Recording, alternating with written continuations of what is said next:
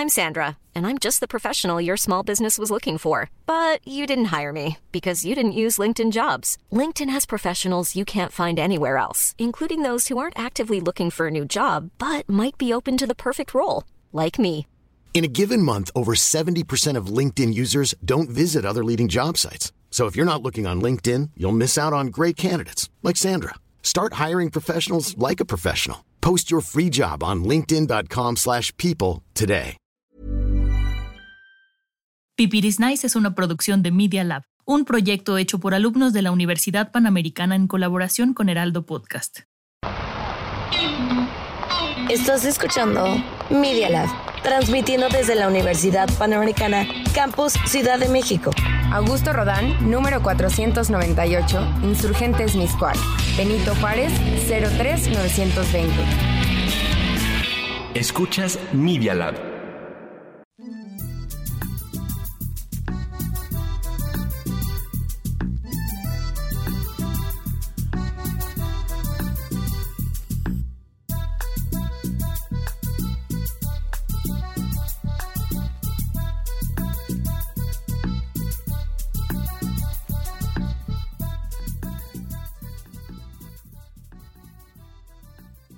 Hola a todos y bienvenidos a un episodio más de Pipiris Nice, un podcast de moda sostenible. Yo estoy bien emocionada porque, como ya saben, nos encanta el chisme, nos encanta platicar y casi no pasa que tengamos más de un invitado, entonces hoy tenemos a dos grandes invitadas y eso me emociona muchísimo. Además son personas que conozco, que sigo en redes sociales y que ya he tenido oportunidad de platicar con algún tema que más se habla, se ha hecho muy popular, no sé si es para bien o para mal, que tanto, ya lo platicaremos pero justo creo que ya cada vez en el mercado hay más opciones, ¿no? Hay muchísimas marcas que os están volviendo hacia esta parte de la sostenibilidad o que están haciendo sostenibles y que dicen quiero crear una marca que sea responsable, que sea consciente. Entonces hay mucho de qué hablar de esto. Pero justo hoy quiero platicar mucho de cómo construir marcas sostenibles desde cero, ¿no? Que creo que ha de ser un tema bien complejo pero pues antes de empezar todo me encantaría que cada uno me explique un poco de cómo tuvo este acercamiento con esta parte tan específica de la moda, porque sé que cada una tiene su propia historia y me encantaría saberla antes de comenzar. Tú, tú empieza. Ay, yo te iba a ceder la palabra. ¿Qué les cuento? La verdad es que para mí fue un caminito que empezó con el tema de derechos humanos. Desde muy chica, desde los 17, 18 años, yo estaba como ya muy pendiente de temas de derechos humanos, pero particularmente en zonas en conflicto.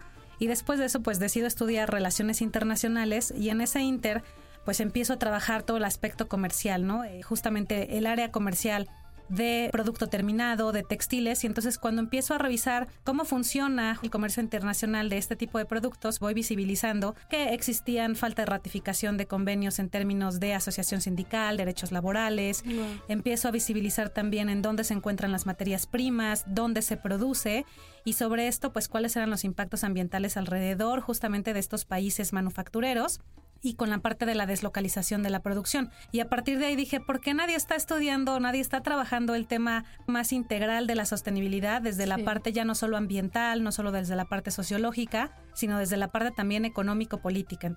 Como internacionalista, empecé a trabajar un enfoque mucho más multidisciplinario de la sostenibilidad en el sector a través de esta cadena de producción global y luego cómo se insertaba México en esta cadena y pues ahí fue donde dije, esto es lo que quiero hacer de mi vida, el resto del tiempo que me quede, cuánto me voy a tardar en hacerlo, no sé. Y bueno, pues estamos hablando de que empecé bastante joven en este tema y pues ya llevo alrededor de 14 años trabajando el tema de sostenibilidad en la moda.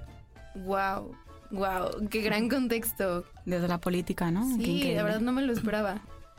Mi camino es a partir del doctorado. Hice el doctorado sobre cómo construir una marca con reputación. Una de las variables era la sostenibilidad y vi que era la variable menos valorada por parte del consumidor entonces vi que había un gran gap, ¿no? Un hueco, que las marcas sí que necesitaban ser sostenibles para tener una buena, no solo una buena reputación, sino también un negocio que genere un impacto positivo. Entonces fue a raíz del doctorado que vi que empecé a estudiar, ¿no? Y me impactó mucho el tema de, por ejemplo, la esclavitud moderna, porque yo pensaba que eso ya no existía en el siglo XXI y sí, sigue habiendo mucha esclavitud moderna y la moda tiene un gran reto, ¿no? Enfrente de esto. Totalmente. Y me encanta cómo ambas vienen como de ramas distintas, pero justo convergen en esta parte de sostenible, porque es algo que me fascina, ¿no? De, la moda sostenible. Creo que la puedes abordar desde mil ángulos, ¿no? O sea, existen muchas formas de verlo y, todos son importantes para realmente entender como todo este panorama. Y me encanta porque las dos trabajan juntas sí. en una consultora, ¿no? Platíquenme más, ¿qué, ¿qué, hacen juntas? La verdad es que ha sido un camino súper interesante. Tenemos que contar en la parte del chisme. Que bueno, nos conocimos a través de redes sociales, a través de Instagram. Por Instagram, sí. Entonces, realmente nuestra comunicación inició pues a través de la red social y fue como ver el trabajo de Paula en la materia de comunicación que, que desde este lado siempre hemos pensado que la sostenibilidad solo lo único que tiene que no ha despegado es que tiene una muy mala comunicación, que tiene eh, mensajes erróneos, mensajes a veces contradictorios, que le hace falta un punch en ese sentido, ¿no? Un buen marketing y comunicación. Y cuando encontré pues esta parte de la visión de Paula, de cómo lo ve, de cómo lo maneja, pues sentí un clic inmediato de vamos a poder hacer muchas cosas y pues nos contactamos. No, fue increíble porque me dijeron, si vas, o sea, si vas a ir a México, que yo hace un año justo estaba ya pensando en irme para acá, si vas a México tienes que, tienes que conocer a Mirela Cuaracar, eh, perdón. y, entonces la empecé a seguir y ella la semana me empezó a seguir y súper proactiva porque me mandó un mensaje directo diciendo, oye, tenemos muchas, muchas cosas en común porque no hacemos un Zoom juntas. Entonces ahí, así, en directo, la semana siguiente hicimos un Zoom y, y le dije, ¿sabes qué? Me voy a vivir a tu país. Entonces dice, no me lo puedo creer. Entonces ahí, bueno, empezó, empezó todo una amistad y luego ha, terminado trabajando juntas en, en su consultora que se llama Ethical Fashion Space.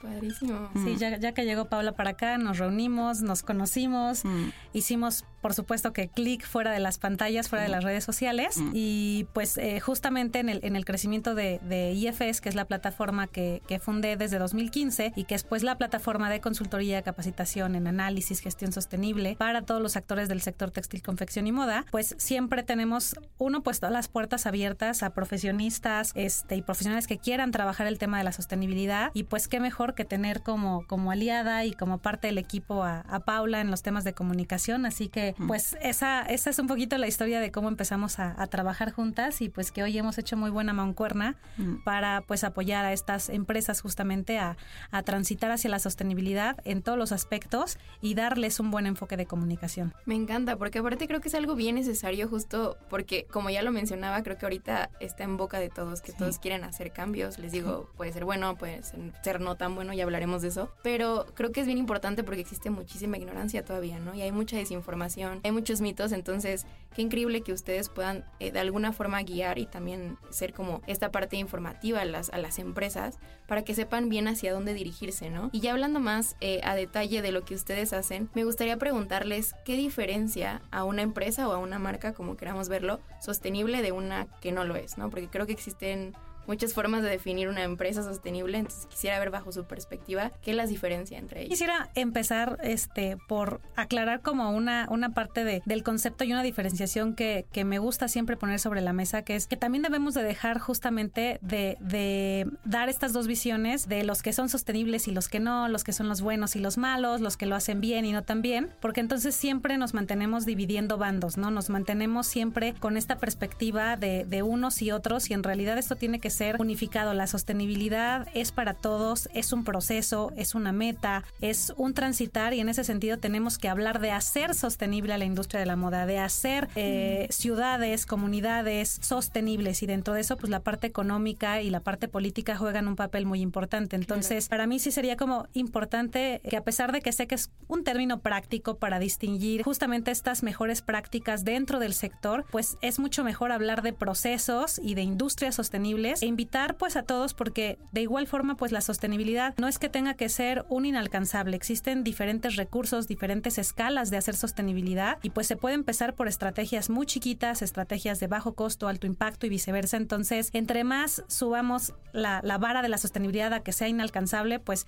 nadie le va a llegar, ¿no? Entonces tenemos que invitar a a dejar de diferenciar y a ubicar que hay muchas empresas que a veces no saben que están haciendo sostenibilidad, ya lo están haciendo, solo que no lo han potenciado, no lo han identificado. Entonces, todas de alguna forma u otra, ya sea desde la parte normativa, la parte de las leyes en el cumplimiento básico de la normativa ambiental para operar, pues hay empresas que ya lo hacen. Si bien, pues no es lo ideal quedarse en el mínimo, pues hay elementos que simplemente no saben potenciar. Entonces, esa para mí sería como una de las primeras distinciones que, que tenemos que hacer y que tenemos que invitar a cambiar ese discurso para pues justamente ser mucho más integrales, tener esta cuestión de, de, solístico y, y, una perspectiva pues mucho más colectiva. Sí, es verdad que mm, justo en esto coincidimos mucho con esa visión porque a veces entre la gente que se dedica a la sostenibilidad hay mucho como mucho, no sé si palabra, fanático o como muy hater, ¿no? De si no lo haces, no cumples todos los requisitos, pues eres lo peor, ¿no? Entonces nosotros, nosotros nos gusta verlo como un viaje, o sea que queremos ayudar a las marcas a caminar, a transitar hacia la sostenibilidad. Yo siempre eh, lo explico con las tres P's, que creo que en el otro podcast ya lo hablamos. O sea que para que algo vaya hacia la sostenibilidad tiene que tener la, la primera P es la P de people, que es la más, o sea, es la más desconocida o bueno, más que desconocida, menos trabajada, porque es muy caro eh, pagar bien a tus trabajadores, ¿no? darles todos los, eh, pues eso, los requisitos que necesitan para trabajar de una manera digna y justa. La P de planet, de planeta, que digo que nuestro planeta es nuestra casa y es quien nos da los recursos. O sea, quien nos da el agua, quien nos da el sol, quien nos da el algodón. Entonces digo, claramente hay que cuidar el planeta. Y lo tercero es profit, porque muchas marcas sostenibles, podemos llamar sostenibles y como con, entre comillas, no ganan dinero. Entonces yo a veces a los emprendedores les digo que duele mucho y no, les gusta, pero digo, es que no tienes una marca, tienes un hobby. O sea, si no te da dinero, tienes un hobby. Un hobby que encima te está costando dinero a ti. Entonces esas tres P's, nosotros cuando trabajamos con las marcas justo lo que hacemos es que vayan caminando hacia esas tres P's y cuando les planteamos también políticas de sostenibilidad a nivel social, a nivel medioambiental, también que salgan los números de manera económica. Digo que no vivimos en un mundo de yuppie, sino vivimos en un mundo real en el que las empresas tienen que ganar dinero. Sí, totalmente. Y yo creo que como marca debe ser sumamente complicado decir, quiero justamente como ustedes decían, empezar este viaje, ¿no? O sea, quiero realmente hacer cambios, empezar a implementar mejores prácticas, pero yo si lo pienso como marca o como emprendedora, yo diría, híjole, ¿por dónde empiezo, no? Porque como dices, existen estas tres ramas, que obviamente es una sola, que es la sostenibilidad, pero es como, ¿qué empiezo? O sea, empiezo como a mejorar mis, mis prácticas ambientales o mis prácticas, o sea, ¿ustedes por dónde dirían que una marca debe empezar o de qué depende? Pues yo creo que ahí lo, lo más importante y más allá de, de solo visibilizar justo la parte ambiental o la parte social para generar cualquier proyecto de empresa, o sea, como emprendedor, pues es verificar tus recursos. O sea, finalmente, eh, y ya bien lo decía Paula, ¿no? Si un, si un negocio o si una empresa no es económicamente viable, no es sostenible, ¿no? Partiendo del punto de vista de que la sostenibilidad tiene que ver con la perdurabilidad en el tiempo. Entonces, no podemos perdurar si pues vamos a vivir del aire, ¿no? Entonces, necesitamos identificar bien qué recursos tenemos, con qué recursos contamos para iniciar un proyecto. Y dentro de esos recursos, pues muy importante y justo la parte que, que más cuesta y como bien lo dice Paula, es la parte de, de, las personas, ¿no? De qué talentos tengo, o sea, tanto los talentos personales y qué va a ser lo que yo voy a hacer para, para empezar con este proyecto, qué guía voy a tomar, o sea, cuáles son las causas, cuáles son las visiones, realmente de qué manera quiero impactar, pues ya no solo en, en el tema eh, socioambiental, ¿no? Sino incluso cuáles son las necesidades del mercado. ¿Por qué? Porque también, pues hoy en día levantamos una piedra y salen 400 empresas, pero ¿por qué un usuario va a preferir una marca por sobre otra. Entonces tenemos también que identificar que hay necesidades en el mercado y que la labor de las empresas es apoyar a, nivelar o a solventar esas necesidades que tenemos los usuarios, los consumidores, las personas. Entonces hay que ubicar primero, pues justamente qué voy a resolver y podemos hablar de resolver incluso, por ejemplo, problemas de gestión de residuos, de temas de agua, de consumo, de producción limpia, este, ciertas necesidades pues que también surgieron a raíz de la pandemia. Vaya, hay muchos elementos, ¿no? Entonces, identificar qué es lo que quiero resolver y a partir de ahí, pues volver a revisar con qué elementos cuento, con elementos materiales, con elementos físicos, elementos económicos, cuál va a ser mi inversión y entonces determinar también a partir de ahí un plan y un proceso para la gestión de esta empresa y acompañado, pues por supuesto, de la parte de un buen marketing y comunicación, porque si no lo sabemos comunicar, pues va a ser una empresa muy bonita con grandes planes, pero pues oculta entre las 400 otras empresas que están debajo de esa piedra. Entonces, definitivamente tenemos que hacerlo visible y para eso, pues sí necesitamos eh, tener una buena inversión y un buen plan de, marketing y comunicación. Que ahí es donde entra Paula. Sí, bueno, y, antes, ¿no? Del marketing trabajamos mucho el tema de branding, ¿no? Milan, ¿qué te hace único? Porque es lo que dice, ahora mismo hay 800.000 marcas. Entonces, el mundo ya no necesita una marca más. Entonces, en plan, vale, si vas a lanzar una marca, ¿qué te hace único? ¿Qué necesidad puedes cubrir que no están cubriendo las demás? Y esto es la parte más bonita, ¿no? Que trabajamos, que a mí me encanta, que es ir o sea, tirando del hilo de los, de los fundadores, ¿no? De las marcas, para ver qué es, lo, qué es lo que les hace único y qué realmente que necesita la, la sociedad. Entonces, sí, a mí la parte de branding es la que más me fascina porque es como ver la identidad, ¿no? Es ir, ir como creando una marca nueva. Claro. Y, y, quiero abonar justamente algo ahí que, que yo creo que es muy interesante de esta visión y esta perspectiva que, que, hoy la sociedad empieza a tener respecto a las empresas, que ya no veamos a las empresas como estos entes fríos, como aquellas que quieren acabar con el mundo. O sea, Hoy existimos muchos emprendedores y muchas eh, personas que están dirigiendo marcas ya constituidas con una visión social, con una perspectiva pues realmente integral y holística. Entonces, hoy por supuesto que puede haber y podemos ver empresas con un espíritu y con una conciencia social, con una conciencia ambiental y que pueden eh, y que permiten justamente seguir generando recursos que pues al final pues todos trabajamos, existen rentas que pagar, existe una vida en este sistema económico y que hoy esas empresas pueden ser ese aliado y ese apoyo si lo hacemos desde una visión diferente y con las herramientas necesarias. Totalmente, y me encanta esto que mencionas de cómo antes veíamos a las empresas como este ente súper lejano a nosotros. Y entonces creo que hoy en día está esta necesidad en el consumidor de que busque algo con lo que se identifique,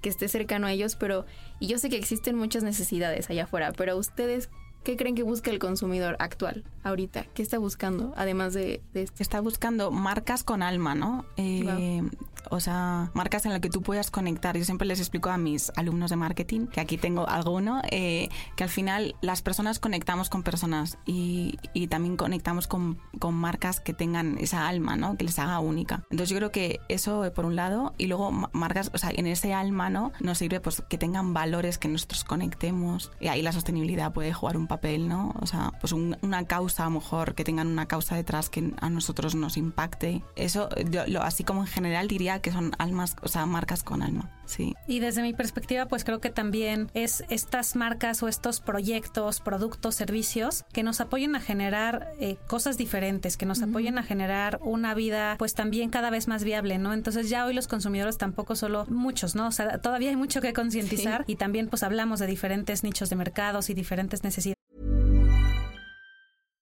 One size fits all seemed like a good idea for clothes. Nice dress. Uh, it's a it's a t-shirt. Until you tried it on. Same goes for your healthcare.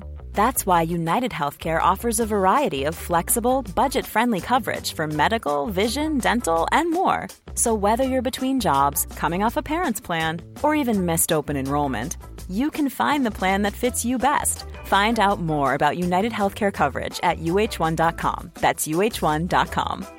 Many of us have those stubborn pounds that seem impossible to lose, no matter how good we eat or how hard we work out. My solution is PlushCare. PlushCare is a leading telehealth provider with doctors who are there for you day and night to partner with you in your weight loss journey. They can prescribe FDA-approved weight loss medications like Wagovi and Zepbound for those who qualify. Plus, they accept most insurance plans. To get started, visit plushcare.com slash weight loss. That's plushcare.com slash weight loss.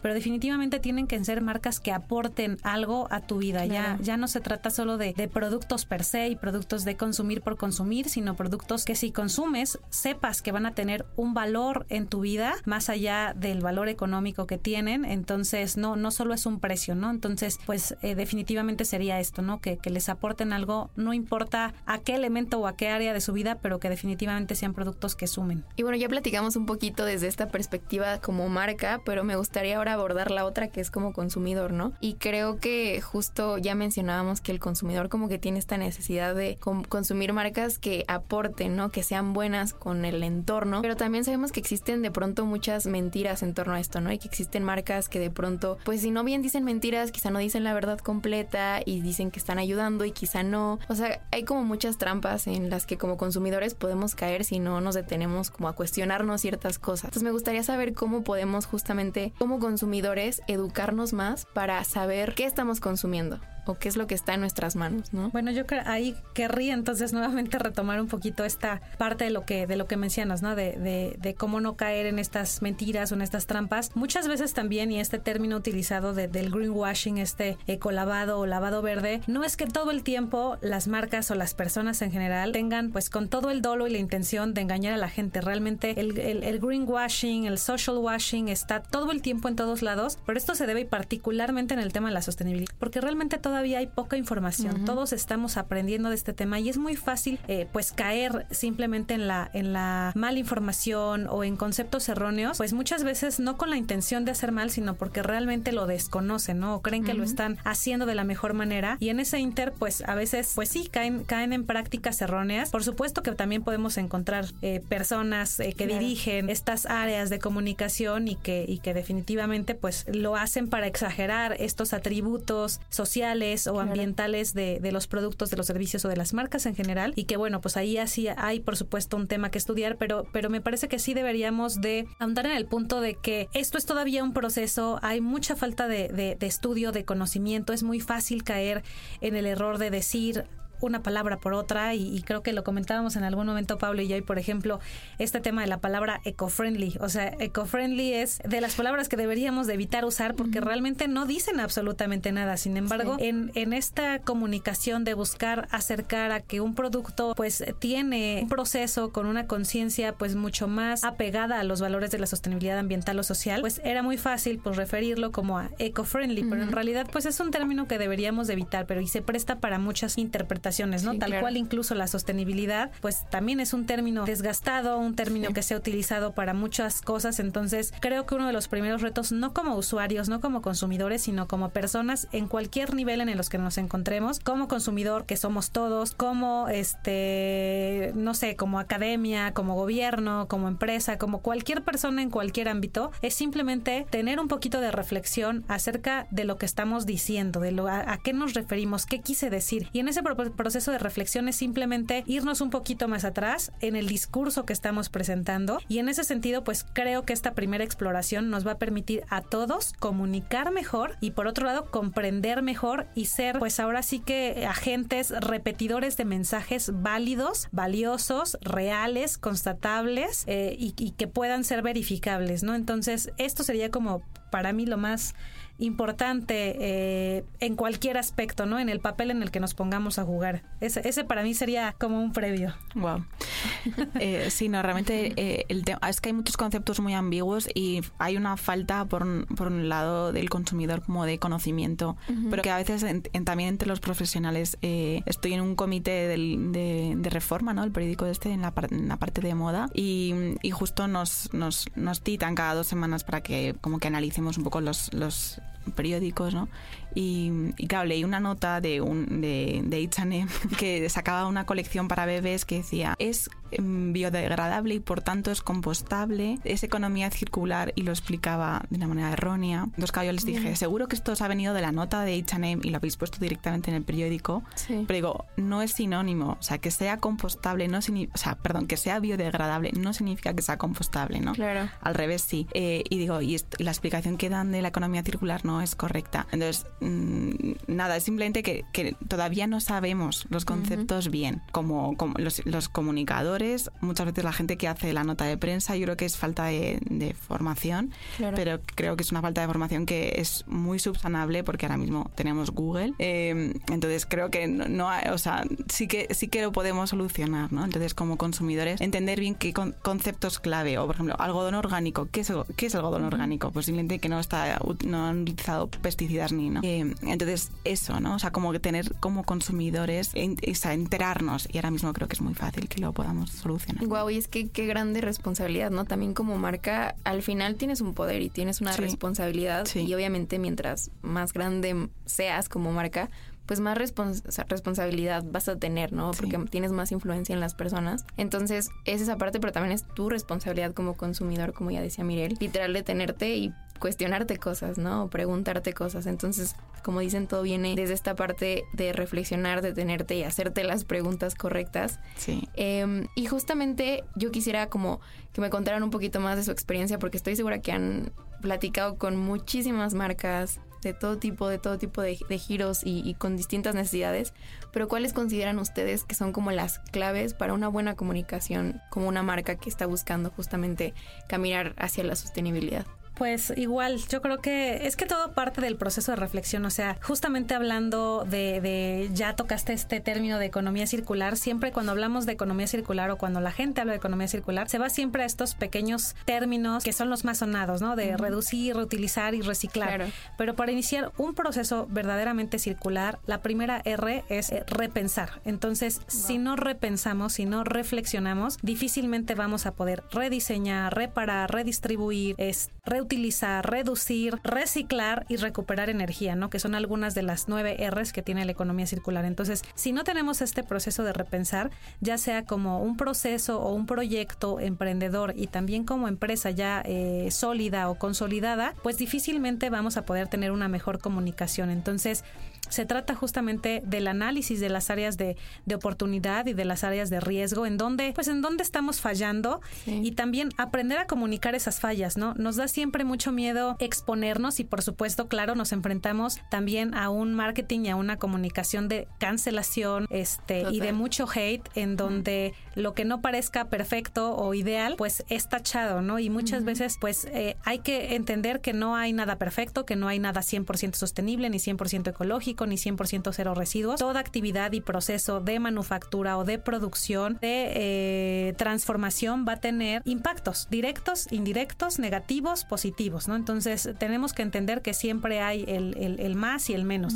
Y en ese sentido hay que conocer justamente todas estas áreas que tenemos y ese es el proceso de reflexión de las empresas, de las marcas, como personas, de lo que hacemos en el día a día, de en dónde está por lo que voy muy bien y aterrizarlo a, objetivos claros que pueda yo cumplir. Y por otro lado también identificar que estoy haciendo esto tal vez no de la mejor manera, pero lo tengo identificado y una vez que lo tengo identificado entonces puedo trabajar sobre ello y decir, bueno, del punto 1 al punto 10, pues en estos voy bien y en estos no tan bien, pero los visibilizo. Y una vez que los visibilizamos y que planteamos estrategias o hacia dónde vamos o buscar estos aliados para, para un poquito reducir esas eh, problemáticas que tenemos esas áreas de riesgo, pues entonces vamos a tener pues una radiografía clara de en dónde estamos. Y con eso pues vamos a evitar también estas crisis reputacionales en donde te de, de, de hacer pues, todo mal, ¿no? Que también hoy debemos de, de, tener pues un sistema de comunicación más conciliador, más de invitar. Ahora sí que echarle limón a la herida y poner el dedo en la llaga, pues realmente ya no es la solución. Las problemáticas están ahí, nadie las está ahora sí que ya este como evitando, o sea, ya no las podemos ocultar, están ahí. Lo importante hoy es hablar de soluciones, ya no solo de los problemas, ¿no? Entonces, creo que esa sería para mí una de las de los principales retos y acciones que debemos tomar. La reflexión, la conciliación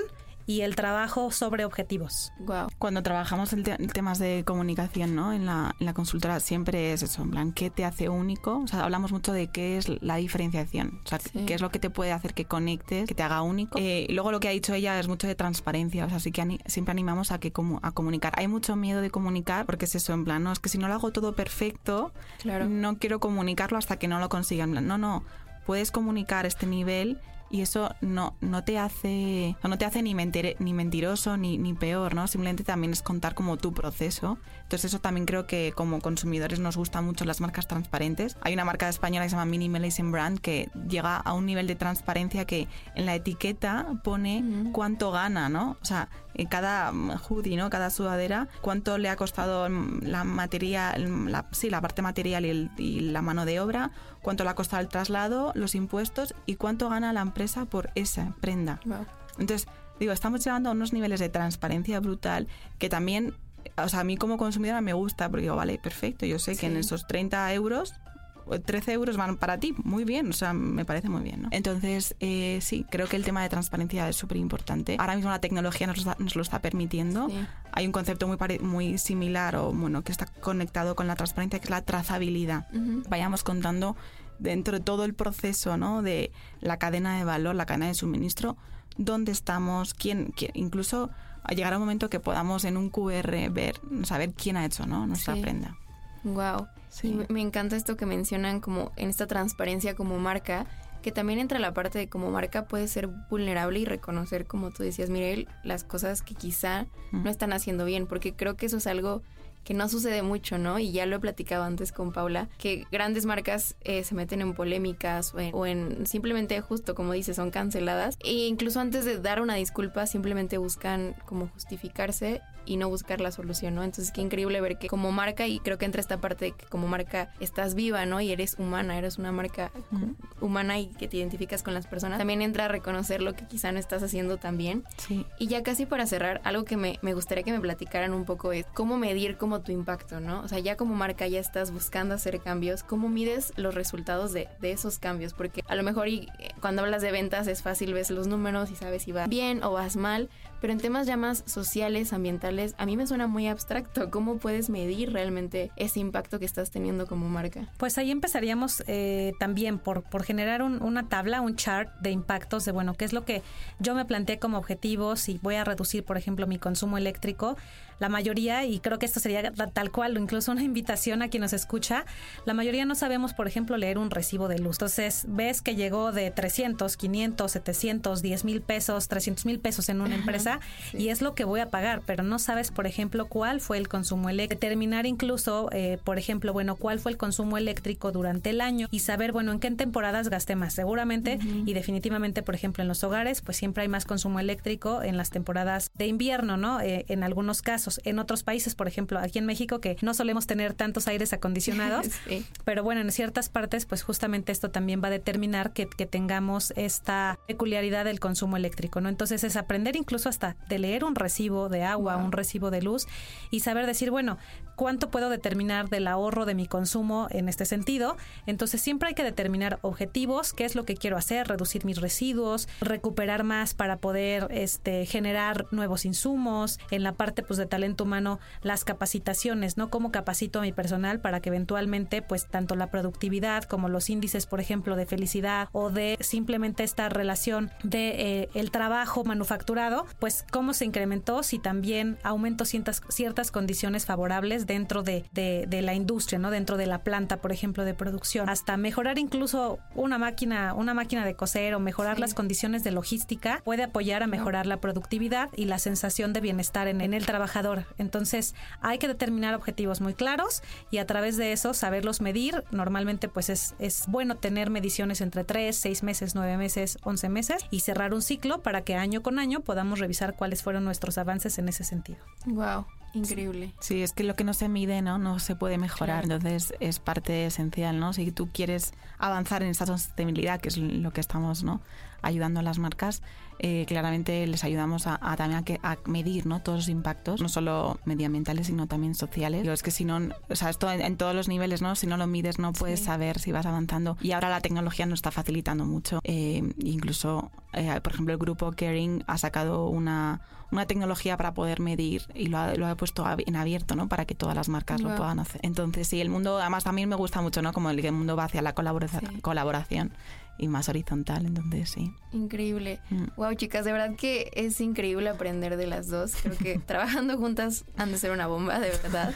Y pues se nos está acabando el tiempo, me gustaría tener más. Pero antes de irnos, me encantaría que eh, nos contaran un poquito cómo podemos encontrarlas en redes sociales, redes sociales de la consultora. En caso de que haya una marca escuchándonos, creo que vale mucho la pena que puedan tener contacto con ustedes. Pues nos pueden encontrar en, eh, tenemos el sitio web que es eh, www.ethicalfashionspace.com y en las redes sociales, en todas, pues estamos con, con lo mismo, arroba Ethical Fashion Space. Y mi red personal es, bueno, está un poco complicado porque mi nombre está un poco exótico, entonces, pero es Mireil-Acard en, en Instagram o en Twitter. Nos encara- encantará pues saber de ustedes y al correo info arroba efsconsultinggroup.com.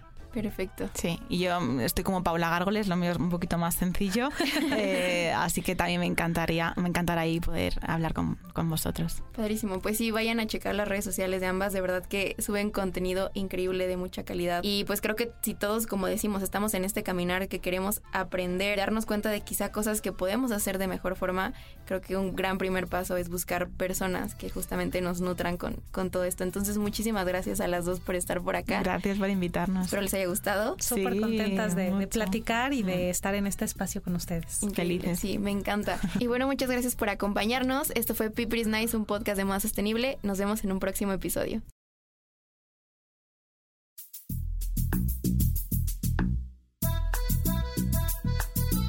La moda responsable no es el futuro, sino el presente.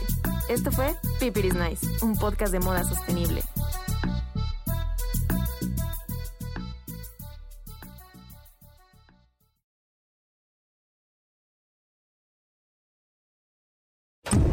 Dia, Lab. experiencias auditivas y visuales.